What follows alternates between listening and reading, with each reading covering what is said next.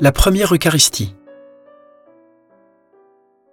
Pendant le repas, Jésus, ayant pris du pain et prononcé la bénédiction, le rompit, et le donnant aux disciples, il dit, Prenez, mangez, ceci est mon corps.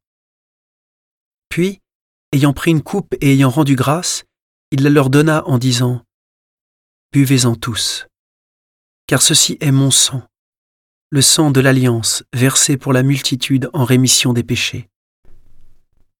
Je vous le dis, désormais je ne boirai plus de ce fruit de la vigne, jusqu'au jour où je le boirai, nouveau, avec vous, dans le royaume de mon Père. Après avoir chanté les psaumes, ils partirent pour le mont des Oliviers.